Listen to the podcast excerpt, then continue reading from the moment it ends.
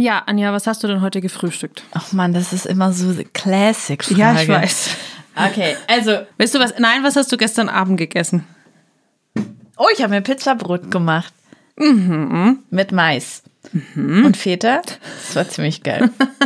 ja, das klingt sehr gut. Aber als ich dann da gestern so vor dem Ofen stand und äh, dem Pizzabrot beim Backen zugeschaut habe und an die heutige Aufnahme gedacht habe, da habe ich mir auch gedacht, buff, mhm. wie viel Zucker ist da drin? Vor allem, also wie viel Zucker esse ich denn eigentlich so generell am Tag?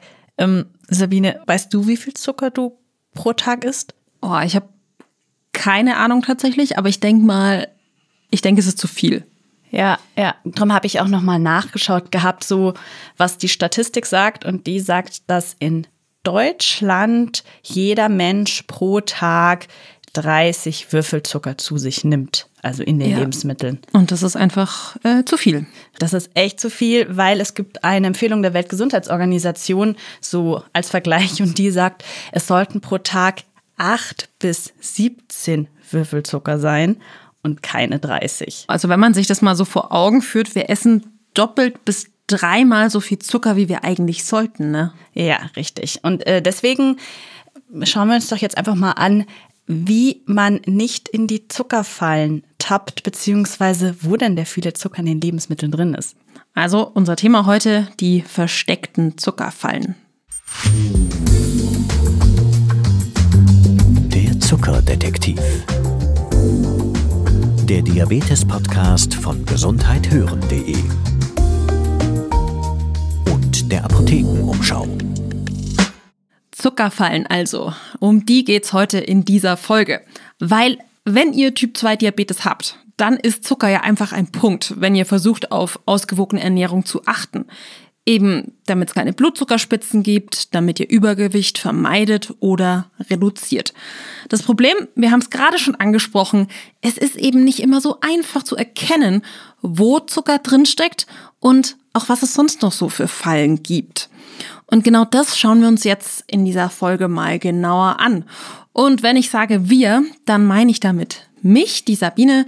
Ich bin Host dieses Podcasts und die Anja. Genau, hallo.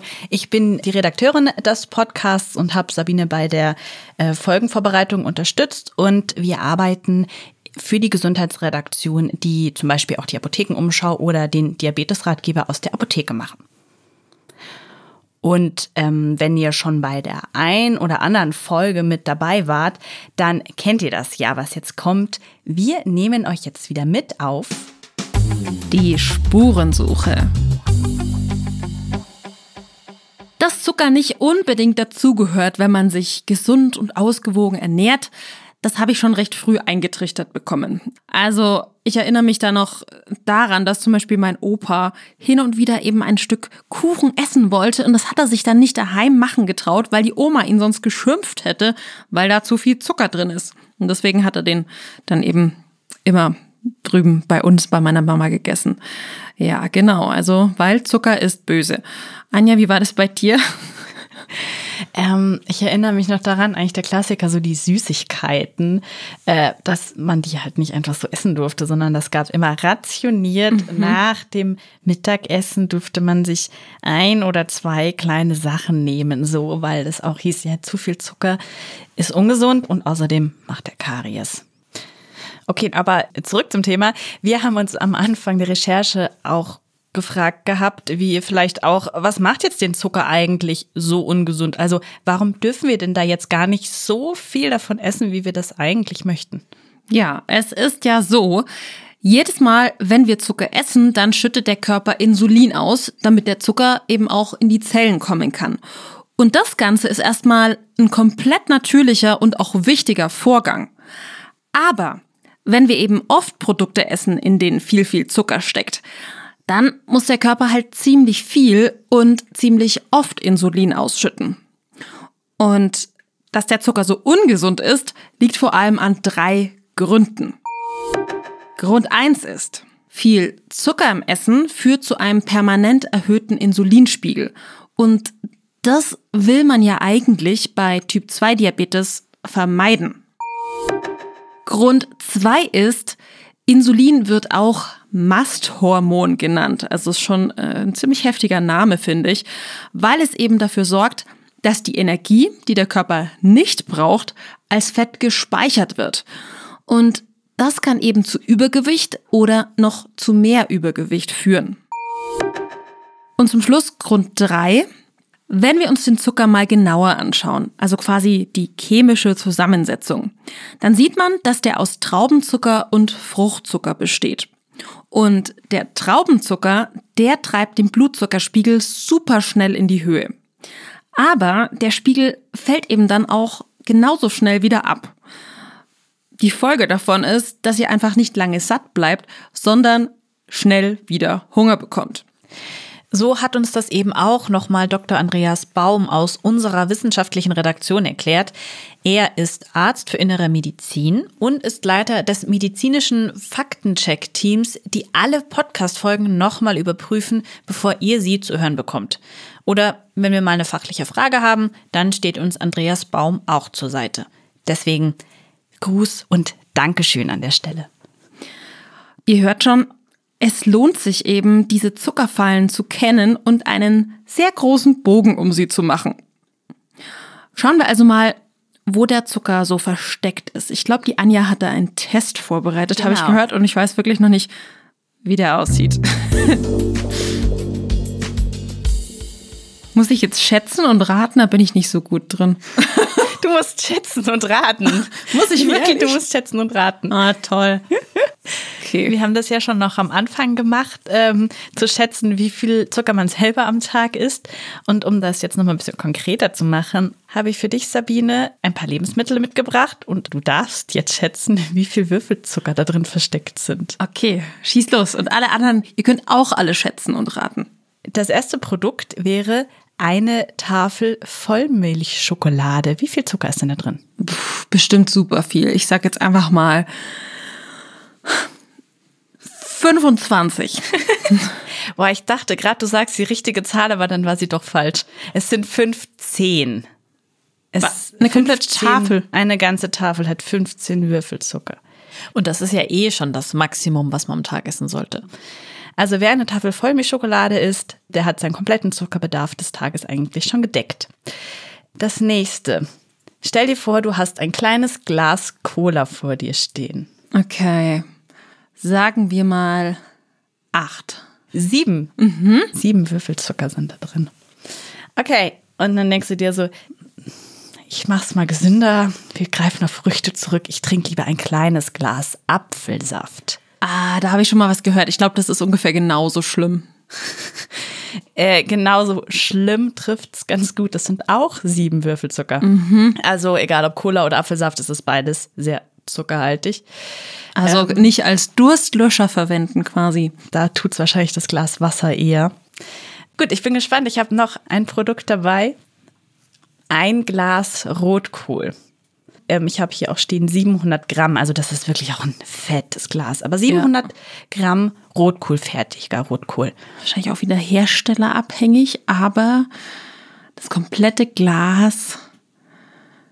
Hm. Neun. Es sind 23 Würfel.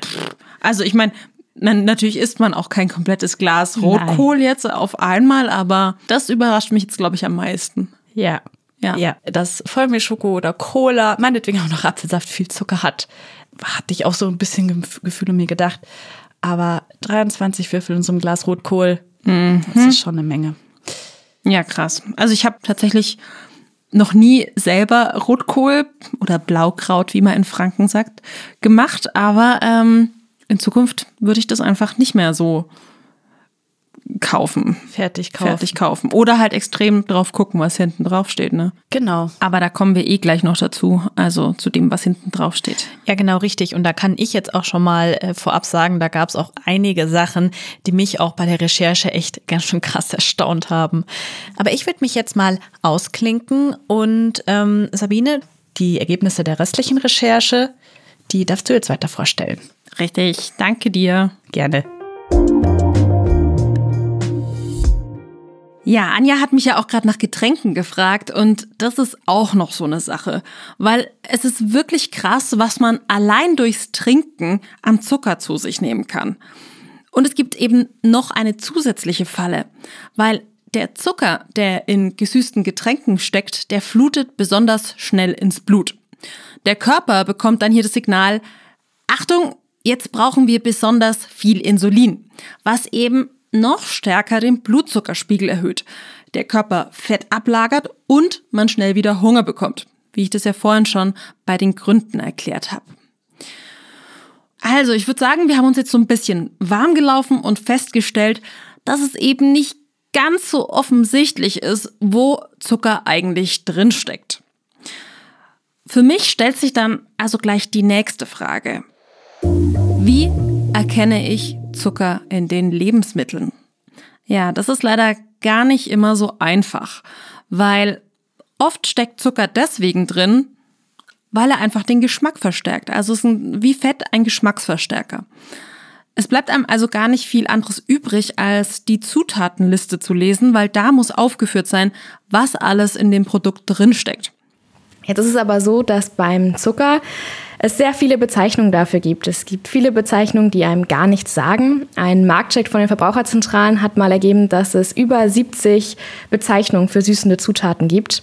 Und die kann keiner auswendig lernen. Und deswegen ist es da eben sehr verwirrend, an der Zutatenliste zu erkennen, was tatsächlich jetzt Zucker ist oder auch andere Bezeichnungen, die da drin sind. Oft weiß man gar nicht, was sich dahinter eigentlich verbirgt. Das sagt unsere Expertin. Ich bin Caroline Groth. Ich arbeite bei der Verbraucherzentrale Hamburg als Ernährungsexpertin und bin Ökotrophologin. Und Caroline Groth hat ja gerade schon die Bezeichnungen erwähnt, also wo überall Zucker dahinter steckt. Und da möchte ich euch jetzt ein paar davon mal vorlesen. Und dafür habe ich extra unser neues Buch, die ersten 100 Tage mit Diabetes, mitgebracht, weil da steht so eine lange Liste drin, habe ich gesehen bei der Recherche. Und ich lese euch jetzt mal ein paar Beispiele vor. Also, der Zuckergehalt vieler Industrieprodukte wird oft und gern verschleiert, steht hier. Unter zahlreichen Begriffen auf dem Etikett verbirgt sich häufig der Zucker. Und jetzt hört mal zu, was alles Zucker ist. Agavendicksaft, Agavennektar, Ahornsirup, brauner Zucker, Dattelzucker, Dextrin, Dextrose, Floridakristalle, Fruchtsaft, Fruchtzucker, Fructosesirup, Fructose-Glukosesirup, HFCS, hm. fructosereicher Maissirup, Gerstenmalzextrakt, Honig, Invertzucker, Isoglucose, Karamellsirup, Kokosblütenzucker, Kokosnusszucker, Laktose, Maltodextrin, Maltose, Malzextrakt, raffinierter Sirup, Raffinose, Rübenzucker, Saccharose, schwarze Melasse oder Melasse, Stärkesirup, Traubenzucker, Weizendextrin, Zuckerrohrsaft. Wow, habe ich ja teilweise noch nie gehört. Deswegen lohnt sich der Blick auf die Nährwerttabelle. In der Nährwerttabelle müssen sieben verschiedene Inhaltsstoffe angegeben werden und darunter auch der Zuckergehalt. Wir sagen so grob 0 bis 5 Gramm Zucker pro 100 Gramm vom Lebensmittel sind gut und 5 bis ja, knapp über 20 Gramm sind so mittel okay und darüber ist es schon sehr viel Zucker.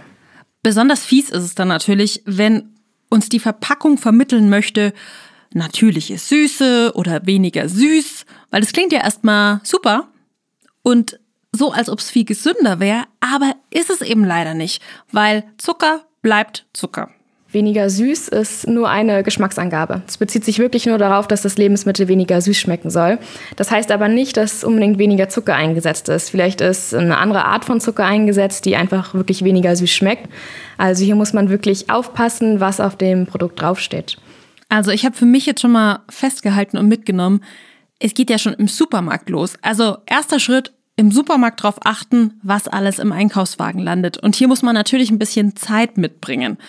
Deswegen habe ich mich gefragt, gibt es denn nicht so einen Tipp, der mir das Ganze einfacher macht? Zum Beispiel, wenn ich ein Müsli kaufen will, das nicht voller Zucker ist. Ja, man kann schon sehr viel Zeit damit verbringen, sich die Produkte sehr genau anschauen. Was dabei hilft, ist immer ein bisschen, weil man einfach darauf achtet, dass man Produkte hat, die wenig verarbeitet sind und die eine relativ kurze Zutatenliste haben.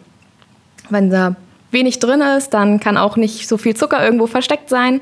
Ein prominentes Beispiel sind die Haferflocken. Da sind wirklich nur die Haferflocken drin, da ist nichts zugesetzt. Super kurze Zutatenliste und da gibt es dann auch keine Begriffe, die verwirren. Oder auch bei einem Müsli, wo nichts weiter zugesetzt ist, wo vielleicht nur vier Zutaten drin sind, da ist man dann eben einfach ein bisschen auf der sichereren Seite. Denn auch da lohnt es sich, wenn ihr aufmerksam seid. Man muss bei den Produkten, wenn man auf die Nährwerttabelle schaut, ein bisschen aufpassen, auf was für eine Spalte man schaut. Es ist ratsam, immer auf die Spalte pro 100 Gramm zu gucken. Viele Hersteller haben zusätzlich noch eine Spalte Proportion. Und diese Portionsgrößen, die dort angegeben sind, sind häufig nicht sehr realistisch. Also bei Cerealien zum Beispiel werden dann 30 Gramm angegeben und von 30 Gramm Cerealien wird morgens wahrscheinlich keiner satt werden. Also das ist noch eine Falle, wo man eben schnell mal reintappt.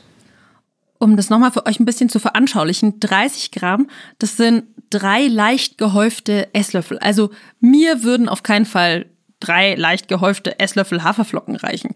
Von daher muss man da echt ein bisschen aufpassen. Okay, wenn ihr jetzt aber dann sagt, naja, kein Problem, dann kaufe ich jetzt eben keine Produkte mehr mit normalem Zucker, sondern nur noch welche mit Kokosblütenzucker, weil der soll ja schließlich gesünder sein.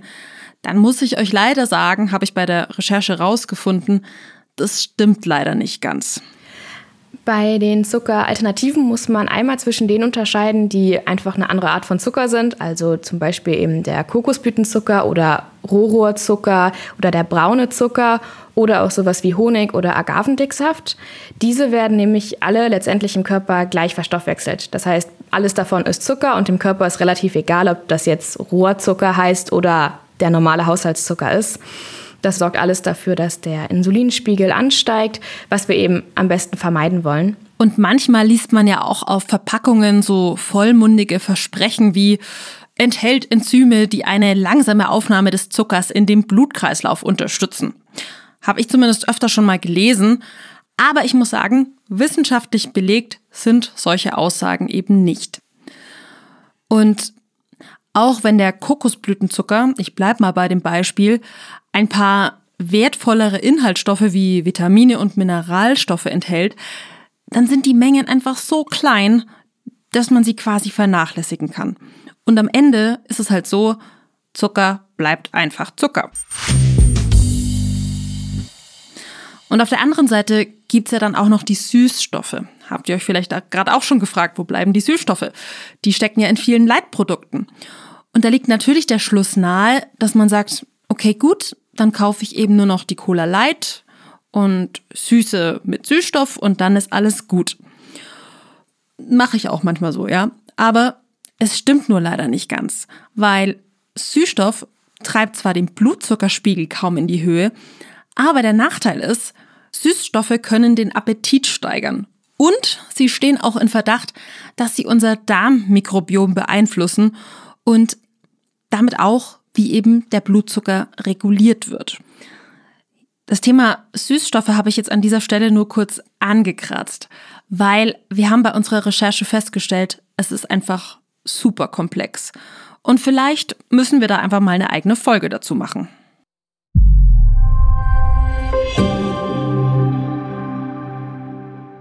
Hi, mein Name ist Yves und ich bin im Team von gesundheithören.de. Das ist das Audioangebot der Apothekenumschau. Und da bin ich im Hintergrund für die Tontechnik und Postproduktion zuständig. Das heißt, ich bin dabei, wenn wir Interviews führen oder neue Folgen im Studio aufnehmen. Das Audiomaterial, was wir da gesammelt haben, schneide ich dann und mische es so ab, dass ihr es jederzeit zu Hause oder auch gern unterwegs gut und verständlich hören könnt. Neben den Themen, die eure Gesundheit betreffen, bedienen unsere Podcasts eine ganze Bandbreite an verschiedenen Formaten. Da kommen interessante Leute aus der Branche zu Wort und liefern Blicke hinter die Kulissen, wie man so schön sagt. Wir recherchieren zu relevanten Themen wie zum Beispiel der Gendermedizin oder tauchen auch mal ab in die Vergangenheit und schauen uns an, wie Medizin so vor unserer Zeit war. Bei gesundheithören.de findet ihr also einen ganzen Fundus an wirklich ordentlich geprüftem Material. Mit dem könnt ihr euch aufklären oder euren eigenen Blickwinkel abgleichen. Das Ganze ist kostenlos und immer auf dem Stand der Dinge. Also, hört doch mal rein und wenn ihr findet, dass wir gute Arbeit leisten, dann sagt es gerne weiter.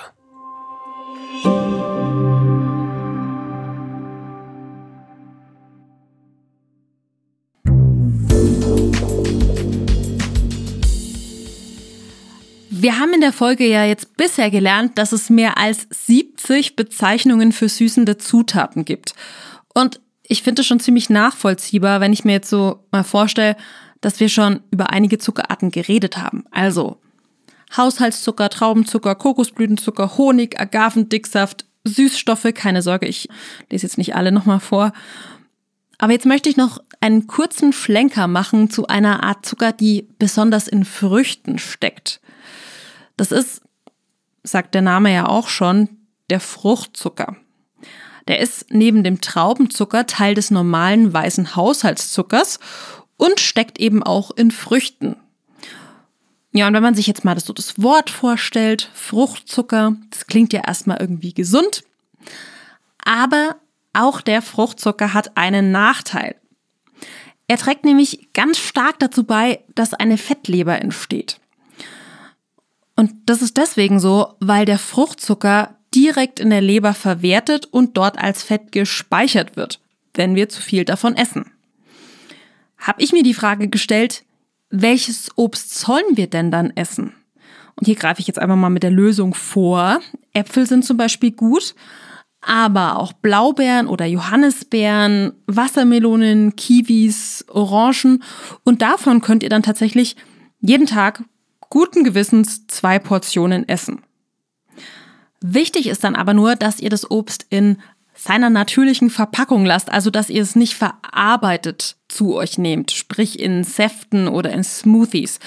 Dann steigt der Blutzucker nicht so dramatisch an und die vielen Vitamine und Pflanzenstoffe, die in dem Obst stecken, die können ihre volle gesundheitliche Wirkung auch am besten entfalten. Gut, jetzt haben wir in der Folge so ein bisschen den Fokus drauf gerichtet, welche Lebensmittel eben nicht so gut für euren Blutzucker sind. Aber was mir ja eigentlich noch viel wichtiger ist, ist euch Tipps und Ideen an die Hand zu geben, wie so eine ausgewogene Ernährung ohne zu viel Zucker aussehen kann. Also so eine Ernährung, die einfach gut für den Blutzuckerspiegel ist. Genau das möchte ich mir mit euch zusammen jetzt nochmal anschauen im letzten Teil und der Lösung. Ich weiß ja nicht, welche Erfahrungen ihr bisher so mit dem Thema ausgewogene Ernährung gemacht habt, aber bei mir war es zum Beispiel so, dass ich lange Zeit versucht habe, auf Lebensmittel, die viele Kohlenhydrate enthalten, zu verzichten. Einfach weil ich dachte, davon wird man dick. Und dann habe ich Mittag, Früh und Abend versucht, weitgehend darauf zu verzichten. Und ich kann euch sagen, vielleicht habt ihr es selber schon probiert, das macht keinen Spaß. Also es macht weder Spaß, wenn man unterwegs ist, noch macht Spaß, wenn man daheim was kocht. Auch unsere zweite Expertin sagt, Verzicht macht gar nicht so viel Sinn. Wir kommen also zu Professor Annette Büken. Sie ist Professorin für Public Health an der Universität Paderborn und Ernährungswissenschaftlerin. Ja, ich finde Verzicht ja immer so ein bisschen schwierig, weil dann äh, nimmt es einem ja ganz die Lust am Essen. Also da geht es eigentlich immer darum, das zu reduzieren, kleinere Mengen zu verzieren und das mit viel Genuss zu verbinden. Dass man es wirklich ganz bewusst zu sich nimmt und sich das dann in dem Maße eben gönnt. Und ich denke, eine Umstellung der Ernährung wäre immer erstmal zu gucken, wie kann ich selber mir mehr Zeit für meine Mahlzeiten nehmen, wie die dann den Raum des Essens schön gestalten ähm, und worauf habe ich auch Lust? Also auf welche Umstellung habe ich denn auch Lust? Was finde ich denn mal spannend? Und dass man nicht so sehr mit dem Verzichtsgedanken anfängt, weil das lässt einen eigentlich auch schon schlecht beginnen, weil man das Gefühl hat, man versagt sich jetzt was. Ja, ich finde, das ist ein total wichtiger Punkt, den sie da anspricht, weil wir müssen ja jeden Tag was essen und nicht nur einmal. Und wenn das dann immer mit einem schlechten Gefühl verbunden ist, das kann ja wohl für niemanden gut sein. Oft stehe ich dann trotzdem ratlos in der Küche, also vielleicht geht's euch auch so, und frage mich, was soll ich denn jetzt kochen? Oft suche ich dann einfach im Internet nach Rezepten oder hole eines meiner vielen Kochbücher aus dem Regal. Da gibt es jetzt auch vom Diabetes-Ratgeber welche, die extra für euch, also für Menschen mit Diabetes, entwickelt wurden. Aber ihr findet auch auf unserer Website oder auf Instagram oder eben auch in den Ausgaben des Diabetes-Ratgeber aus der Apotheke Rezepte. Den Link oder die Links, die packen wir euch in die Infos zu dieser Folge. Also schaut da mal rein. Ziemlich lecker. Ich habe mir vorhin auch schon ein paar Sachen aus dem Kochbuch abfotografiert, muss ich sagen. Und wenn man sich dann so ein paar Tricks überlegt, dann kann das mit der Ernährungsumstellung schon klappen. Das wollte ich zum Abschluss auch von Annette Büken wissen. Also welche Erfahrungen hat sie da eigentlich gemacht? Also meine eigene Ernährung habe ich im Laufe der Zeit auf jeden Fall umgestellt. Ich bin sehr stark äh, eine Müsli-Esserin geworden mit Obst zum Frühstück und äh, Nüsse habe ich tatsächlich als ein wesentliches Lebensmittel für mich entdeckt und auch sehr viel stärker in meine Ernährung mit eingezogen. Ich habe die immer so als kleine Portion dabei, falls mich mal irgendwie der Heißhunger überkommt oder ich irgendwie nicht zum Essen komme, dann habe ich immer ein paar Nüsse dabei, die mir sehr helfen bezogen auf meine eigene Familie habe ich gemerkt, ähm, dass tatsächlich auch das Umfeld eine große Rolle spielt. Also ich habe früher immer gemeint, meine Söhne mögen nur Saftschorle trinken ähm, und kein reines Wasser. Und sie sind dann in die Schule gekommen und dort gab es eben nur Wasser. Und dann war das Thema innerhalb von zwei Wochen vom Tisch. Also es spielt eine Rolle, was in den äh, jeweiligen Settings auch einfach angeboten wird und was das Normale ist. Und die Norm zu ändern, kann da eine ganze Menge bewirken. Zum Schluss fasse ich für euch alles nochmal zusammen, was wir jetzt so in dieser Folge zusammengetragen haben. Zucker ist deswegen nicht so gut, weil er den Blutzuckerspiegel stark erhöht, durch die Insulinausschüttung Übergewicht fördert und nicht lange satt macht. Viel Zucker kann aber nicht nur im Schokoriegel stecken, sondern auch in Rotkohl oder dem Apfelsaft. Was im Supermarkt hilft, die Zutatenliste und die Nährwerttabelle lesen. Und dann gilt, je kürzer die Liste ist, je weniger Zucker in 100 Gramm, desto besser. Was beim Kochen hilft, Produkte kaufen, die nicht verarbeitet sind. Stichwort Obst- und Gemüseabteilung statt fertige Tiefkühlgerichte. So mein ganz persönlicher Tipp noch, unverpackt einkaufen gehen, also in einen unverpackt Laden gehen, weil dort kann man sich seinen eigenes Müsli zum Beispiel mit lauter gesunden, unverarbeiteten Sachen selbst zusammenstellen, selbst abfüllen und weiß einfach, was man dann in der Frühstücksschüssel hat. Was ich zum Schluss auch nochmal wirklich unterstreichen möchte, es geht überhaupt nicht darum, sich irgendwas zu verbieten, sondern es geht darum, sich bewusst zu machen, was da jeden Tag auf dem Teller landet. Und dann vielleicht Schritt für Schritt zu überlegen, wie die Ernährung vielfältiger werden kann.